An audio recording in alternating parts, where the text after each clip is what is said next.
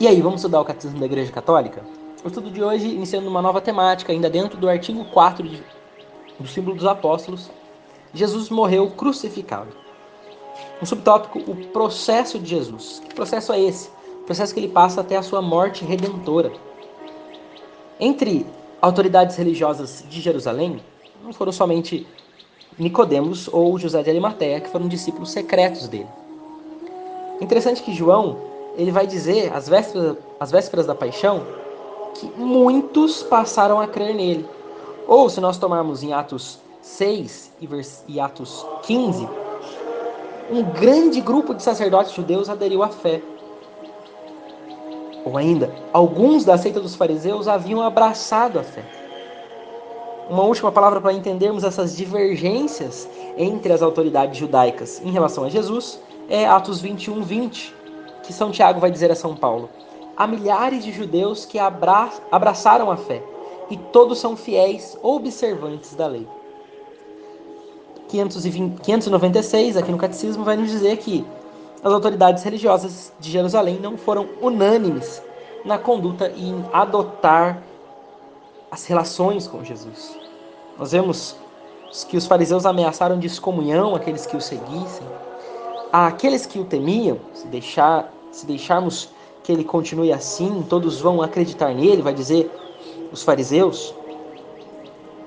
O sumo sacerdote, em relação àqueles que o temiam, o sumo sacerdote Caifás vai dizer, profetizando: Não percebeis que é melhor um só morrer pelo povo do que perecer a nação inteira? O próprio Sinédrio, depois de declarar Jesus passível de morte na qualidade de blasfemador, mas tendo perdido o direito de condená-lo à morte, o entrega aos romanos, o acusando de revolta política. Isso colocará Jesus em igualdade com Barrabás, acusado de homicídio. São também ameaças políticas que os chefes dos sacerdotes fazem a Pilatos para que o condene Jesus à morte.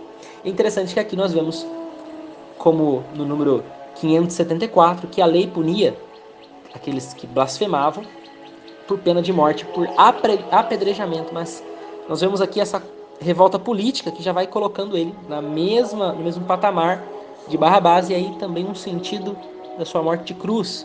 Tudo na providência divina, claro.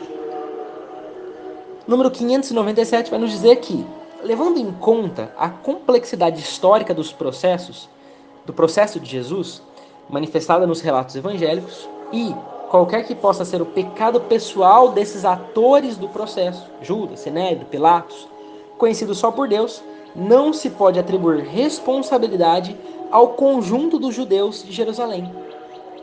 A despeito, por exemplo, de gritos da multidão manipulada. Isso, desde já, nós já tínhamos uma multidão manipulada. Marcos 15, no versículo 11, nós vamos entender isso. Ou também as censuras coletivas contida nos apelos à conversão depois de Pentecostes. O próprio Jesus, ao perdoar na cruz, e também Pedro, depois dele, reconheceram a ignorância dos judeus de Jerusalém e até de seus chefes. Vai dizer assim: menos ainda se pode, a partir do grito do povo, vamos entender o grito, que o sangue dele recaia sobre nós e sobre nossos filhos. Então, menos ainda se pode, a partir desse grito, que é uma fórmula de ratificação, estender a responsabilidade aos outros judeus no espaço e no tempo.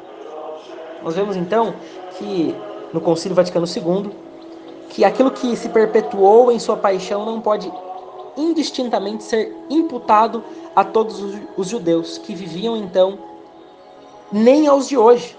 Os judeus não devem ser apresentados nem como condenados por Deus, nem amaldiçoados, como se isso decorresse das Sagradas Escrituras. Vemos então desde o tempo de Jesus que há sim uma minoria que vai controlando algumas realidades, como nós vemos em Marcos 15, 11. Mas os pontífices instigaram o povo para que pedissem de preferência que eles soltassem Barrabás. Próximo áudio nós vamos entender que todos, todos foram autores.